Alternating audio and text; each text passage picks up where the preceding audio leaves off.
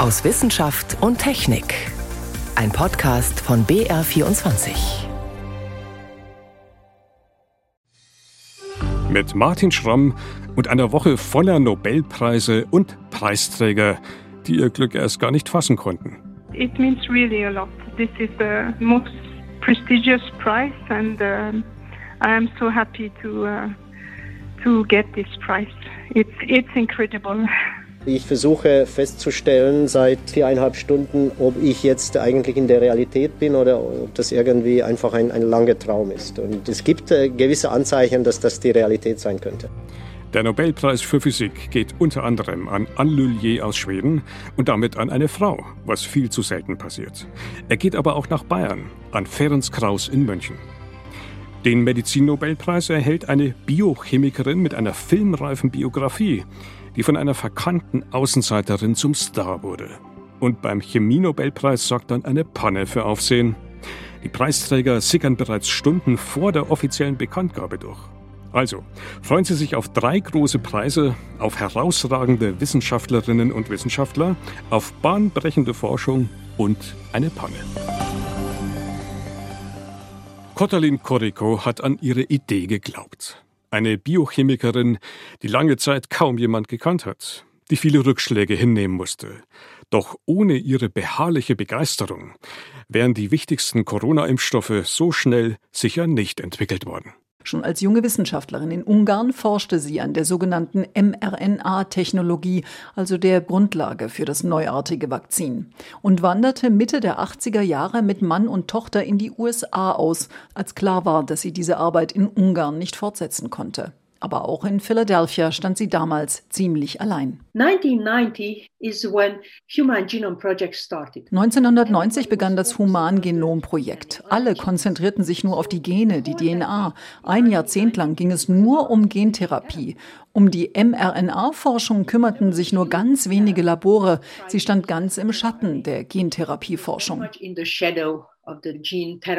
Die Metzgerstochter Corrico, die in einem Lehmhaus ohne fließendes Wasser aufgewachsen ist, ließ sich nicht beirren. Ihr Ansatz? Die RNA-Moleküle, also die genetische Bauanleitung für ein bestimmtes Eiweiß, so verändern, dass sie in einer menschlichen Zelle bestimmte Prozesse auslösen.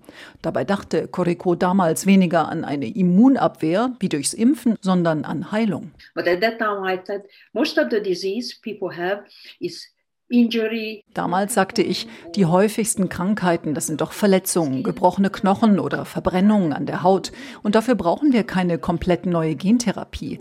Aber wenn wir herausfinden, welches Eiweiß die Heilung beschleunigt, können wir die mRNA lokal anwenden, sodass dieses Protein genau dort entsteht und haben dann die Heilung. Es gab viel Skepsis und keine Forschungsgelder. Ihre Stelle als Research Assistant Professor an der University of Pennsylvania, eine Art Juniorprofessur, nicht verlängert. Aber statt die Uni deshalb zu kritisieren, betont Corrico das Positive. At the university for 24 years an der Uni für 24 Jahre wurde ich immer von irgendjemand unterstützt, weil ich keine Fördergelder bekam, weil ich degradiert wurde. Einmal haben fünf verschiedene Kollegen Geld zusammengekratzt für mein Gehalt von 50.000 Dollar im Jahr. US-Professoren verdienen sonst locker das Doppelte. Corrico gab nicht auf und schaffte gemeinsam mit ihrem Kollegen Drew Wiseman 2005 den Durchbruch. Künstliche RNA, die in der Zelle sehr viel Protein herstellt und keine ungewollte Entzündung auslöst. Das Patent, das nicht den Forschern, sondern der Uni gehörte, wurde von den Pharmaunternehmen Moderna und BioNTech später in Lizenz übernommen und Grundlage für den Corona-Impfstoff. Das ist doch mal eine filmreife Biografie. Julia Kastein war das über Kotalin Koriko. Zusammen mit Drew Wiseman erhält sie den Nobelpreis für Medizin. Und das kann ich jetzt einordnen mit meiner Kollegin Shan Toczynski. Shan Koriko war eine Kandidatin. Sie hat bereits viele Preise erhalten, aber dass das jetzt so schnell ging? Ja, ist tatsächlich ein Geschenk gewesen für mich als Wissenschaftsjournalistin, weil das war eine Kandidatin, die ich auf dem Zettel hatte, die wir alle schon letztes Jahr auch auf dem Zettel hatten, wobei wir natürlich wussten, das wäre sehr, sehr schnell, besonders für Nobelverhältnisse. Also die Nobelpreise werden ja oft Jahrzehnte nach der Entdeckung einer wissenschaftlichen Errungenschaft erst vergeben. Also bei HIV Mitte der 80er Jahre wurde das Virus entdeckt und den Nobelpreis gab es 2007. Und das war schon klar, dass es hier wirklich extrem schnell gewesen wäre letztes Jahr. Man wollte offenbar noch ein bisschen warten, um zu gucken, sind die mRNA-Impfstoffe wirklich so sicher wie geglaubt? Kommt da vielleicht nicht doch noch irgendwas nach? Es gab ja durchaus auch Kritik an der Entwicklung dieser Impfstoffe, am Tempo der Entwicklung dieser Impfstoffe. Jetzt äh, stellt sich raus, ja, es war ein beispielloses Tempo, so hat es dieses Komitee gesagt, um eine der größten Bedrohungen für die menschliche Gesundheit zu bekämpfen. Und das ist den beiden eben gelungen. Und deswegen dieser doch verhältnismäßig schnelle Nobelpreis. Ja. Jetzt schauen wir uns doch mal nochmal diese Forschung tatsächlich an. mRNA-Technologie. Da haben die meisten Menschen inzwischen schon mal was davon gehört. Können wir es nochmal erklären? Also mRNA, das sind Moleküle, die eigentlich im Körper schon vorhanden sind und die die Aufgabe haben, genetische Informationen aus dem Zellkern, genetische Informationen in andere Bereiche der Zelle zu transportieren. Und die beiden hatten die Idee, dass man dieses Transportsystem doch nutzen könnte, um andere Dinge in die Zellen zu transportieren, eben um Krankheiten zu heilen.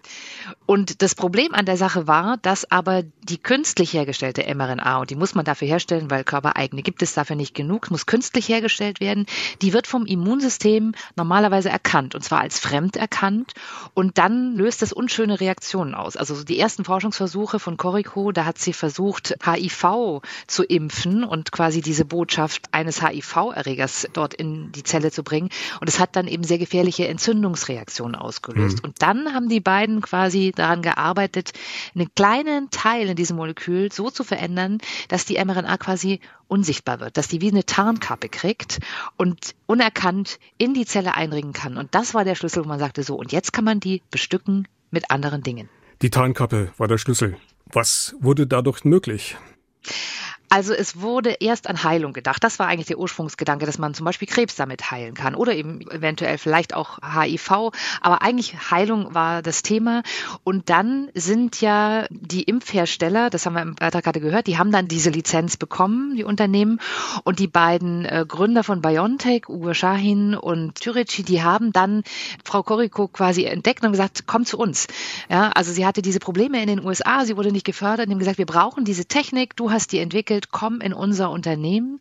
Und das hat sie dann 2013 auch gemacht. Dort haben die sich um Krebsforschung gekümmert in erster Linie. Und dann, als die Pandemie begann, haben die ganz schnell den Schalter umgelegt und gesagt, so, diese Technik ist wahrscheinlich auch für Viren zu verwenden. Und das probieren wir jetzt. Und das hat am Ende auch funktioniert. Der Nobelpreis für Medizin geht an die Wegbereiter der Corona-Impfstoffe. Kotalin Koriko und Drew Weisman. Einschätzungen und Hintergründe dazu waren das von meiner Kollegin Shan Tuczynski. Shan, danke fürs Gespräch. Sehr gerne. It means really a lot. This is the most prestigious prize and uh, I am so happy to uh, to get this prize. It's it's incredible. As you know, there are not so many women that uh, uh, get this prize, so uh, it's uh, it's very very special. Anne Lullier von der Universität Lund erhält den Nobelpreis für Physik. Für sie ist es unglaublich und das bedeutet ihr viel, dass sie diesen großen Preis erhält, vor allem weil der so selten an Frauen vergeben wird. Und auch Ferenc Kraus vom Max-Planck-Institut für Quantenoptik in Garching und der Uni München konnte sein Glück erst gar nicht fassen. Ich versuche festzustellen seit viereinhalb Stunden, ob ich jetzt eigentlich in der Realität bin oder ob das irgendwie einfach ein, ein langer Traum ist. Und es gibt äh, gewisse Anzeichen, dass das die Realität sein könnte. Schnell war also klar, es ist real. Ferenc Kraus aus Deutschland und Anne Lullier aus Schweden erhalten den Physik-Nobelpreis 2023. Gemeinsam mit Pierre Agostini aus den USA. Dank ihrer Forschung lässt sich die Bewegung von Elektronen in Echtzeit verfolgen. Und das kann ich jetzt einordnen. Mit meinem Kollegen Stefan Geier. Stefan, was ist denn so reizvoll und so anziehend an Elektronen? Die bestimmen im Wesentlichen unser ganzes Leben. Also Smartphones, Computer, alle anderen elektronischen Spielereien um uns herum, die funktionieren mit Strom, also im Wesentlichen Elektronen, die sich von A nach B bewegen. In unserem Körper ist es genauso. Die Elektronen, kann man sagen, sie sind so ein bisschen der Kleber zwischen den Atomen, die dann die Moleküle bilden, also die kleinen Bausteine jedes lebenden Organismus und natürlich damit auch uns. Also man kann sagen, ohne Elektronen gibt es die Welt, so wie wir sie kennen, eigentlich nicht. Also wir lernen mit den Elektronen, was die Welt zusammenhält in gewisser Weise. Und was ist jetzt das Ziel dieser Forschung? Einfach gesagt, eine Kamera bauen, um diese Elektronen zu beobachten. Am liebsten in Echtzeit. Man könnte sagen, einfach die schnellste Kamera der Welt bauen. Eben, also nicht irgendeine Kamera, sondern eine Rekordkamera. Da fällt immer wieder dieser Begriff von den Attosekundenblitzen. Das heißt, das ist eine Kamera, die ist unvorstellbar schnell. Ja, weil eben alles in dieser Mikrowelt der Atome, der Moleküle spielt. Die Elektronen, die sind da die großen Player. Das Problem ist, diese Welt, die ist immer in Bewegung. Ja, da ist nie Ruhe und die Elektronen sind eben sehr schnell unterwegs. Das heißt, das ist suboptimal für Fotografen. Man muss sich zumindest wirklich dran gewöhnen. Und wenn wir uns mal vorstellen, ich mache jetzt von dir ein Bild, du gehst an meiner Kamera vorbei, habe ich kein Problem damit. Wenn du ein bisschen schneller bist, dann mache ich einfach die Belichtungszeit kürzer. Mit der Kamera kann ich das machen, ein paar Tausendstel Sekunden oder ich kann inzwischen sogar eine Pistolenkugel scharf fotografieren. Aber das Problem ist, wenn jetzt sich das Objekt plötzlich mit 2000 Kilometer pro Sekunde bewegt, dann wird es schwierig. Dann wird es relativ schwierig, habe ich. Dann sind neue Ideen gefragt, eben um so kurz zu belichten, weil das kann keine Kamera, kein Mikroskop der Welt kann diese Dynamik sonst beobachten. Deswegen wird also eine Kamera gebaut, die anders ist als alle anderen Kameras. Ich habe es erwähnt, Attosekundenblitze ist da das Stichwort. Wie muss ich mir das jetzt genau vorstellen? Vielleicht ein bisschen wie ein Stroboskop in der Disco, also Licht an, Licht aus, Licht an, Licht aus, ganz schnell. Und dann kennt man, wenn sich jemand bewegt, der scheint dann mal kurz eingefroren zu sein. Und äh, das Ganze, wenn man mit Laserlicht macht und viel kürzere Lichtblitze, dann ist man bei diesen Attosekunden. Wie kann man sich so eine Attosekunde vorstellen? Nehmen wir mal das Licht, ist ja das schnellste, was wir kennen. Das kommt von der Erde zum Mond in einer guten Sekunde. In einer Attosekunde, da kommt das Licht gerade mal so weit, um unsere DNA zu durchqueren. Ein paar hundert Nanometer. Ungefähr. Aber das heißt konkret, ich kann mir das nicht vorstellen. Es ist einfach nur unglaublich kurz. Und die Herausforderung ist, ich muss diesen Lichtblitz so kurz machen, damit ich ein Bild machen kann, das nicht verschmiert ist. Hm. Und wie mache ich das technisch? Ich brauche einen riesigen Aufbau. Wenn man durch dieses Labor der Attosekundenforscher geht, da sieht man große Laser, Filter, hunderte von Spiegeln. Das muss alles extrem gut gelagert sein, auch damit nichts verrutscht. Also es sind mehrere Räume, damit dann wirklich am Schluss Lichtblitze auf so ein winziges Döschen schießen können. In diesem Döschen ist zum Beispiel ein Gas, irgendwelche Atome, die ich untersuchen will. Und dahinter geht es dann weiter mit Detektoren, mit Computern, die dann analysieren, was hinten rauskommt. Also ein gigantischer Aufwand, technisch extrem anspruchsvoll. Alles nur für dieses eine Ziel.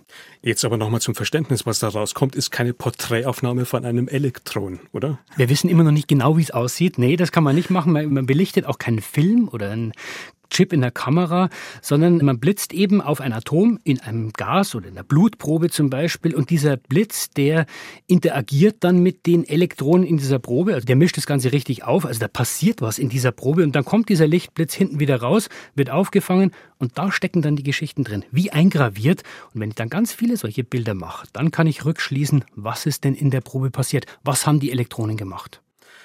Das ist harte, knallharte Grundlagenforschung, auch wenn so eine Kamera erstmal relativ konkret klingt. Aber was kann und was könnte man denn in Zukunft damit jetzt auch machen? Ich würde sogar sagen, der Preis ist ein Statement für die Grundlagenforschung. Äh, Grundlagenforschung heißt ja, ich probiere mal was aus und schaue, was rauskommt. Da brauche ich leider viel Geld und viel Zeit und kann auch nicht garantieren, dass das rauskommt. Aber ohne hätten wir viele Sachen nicht. Keine Satellitennavigation, keine Computer und so weiter. Also für diese Attosekundenphysik heißt es immer, die Anwendungen sind noch weit weg. Das stimmt, aber sie sind sichtbar am Horizont, zum Beispiel in der Materialforschung, für Computer, für Halbleiter. Was könnte da passieren? Also ein klassischer Computer funktioniert ja, indem ich Strom an- und ausschalte, also Elektronen fließen oder eben nicht. Und die Idee ist, dass man diese Geschwindigkeit, in der man an- und ausschaltet, extrem boosten kann, wenn man das eben mit Attosekundenblitzen an- und abschaltet. Über welchen Faktor Beschleunigung reden wir hier? Zumindest die Forscher sagen, Ferenc Kraus, einer der drei, die jetzt ausgezeichnet werden, bis zu 100.000 Mal schneller als heute könnte das gehen. Das ist doch mal eine Ansage. Und andere Anwendungen sind auch in der Medizin zu sehen, weil ich habe es ja schon gesagt, in unserem Körper läuft auch innerhalb von Zellen alles mit Molekülen, die zusammengesetzt sind und die Elektronen sind sozusagen der Kleber zwischen den Atomen. Und die Idee ist, mit diesen kurzen Lichtblitzen kann ich natürlich sehr kontrolliert auf so ein Molekül feuern und dann quasi in Echtzeit verfolgen, was läuft denn da drin, aber eben auch, was läuft schief. Also was macht diese Zelle Zelle krank. Das ist also die Forschung. Jetzt schauen wir uns doch nochmal die Menschen hinter dieser Forschung an. hochspannend, wie Menschen, also Wissenschaftler, die ja klischeemäßig immer sehr rational veranlagt sind, nüchtern, zurückhaltend. Gerade die Physiker. Ja, wenn die dann doch auch auf einmal Emotionen durchblitzen lassen. Wie hast du das erlebt? Also schön fand ich, äh, wie Anne Lullier, die offenbar während einer Vorlesung diesen Anruf bekommen hat, wie sie gesagt hat, dass der Rest der Vorlesung sei dann etwas schwieriger für sie gewesen. Also durch, genau, durchaus ironisch und auch bei Ferenc Kraus, der hat in einer Pause, die er gerade gemacht hat, die Nobelpreisverkündung für Medizin vom Vortag geschaut, hat einen Anruf bekommen von einer unbekannten Nummer. Der hat gesagt, normalerweise geht er da nicht ran, aber er hat sich gedacht, naja, was soll's? Und dann äh, war es eben die Akademie der Wissenschaften. Und die beiden haben das schon mit so einem kindlichen Lächeln erzählt und sie mögen ja nüchtern rüberkommen, aber diese Spielfreude, ja, die sieht man denen in diesen Momenten zumindest dann schon auch an, wenn sie über ihre Forschung reden und ich glaube schon, das zeigt, man muss sich diese spielerische Verschmitztheit wahrscheinlich schon bewahren, wenn man in der Forschung ganz vorne mit dabei sein will. Der Nobelpreis für Physik ergeht dieses Jahr an drei Forscher und Forscherinnen unter anderem auch nach München, genauer nach Garching. Einschätzungen und Hintergründe dazu waren das von meinem Kollegen Stefan Geier. Stefan, danke fürs Gespräch. Sehr gern.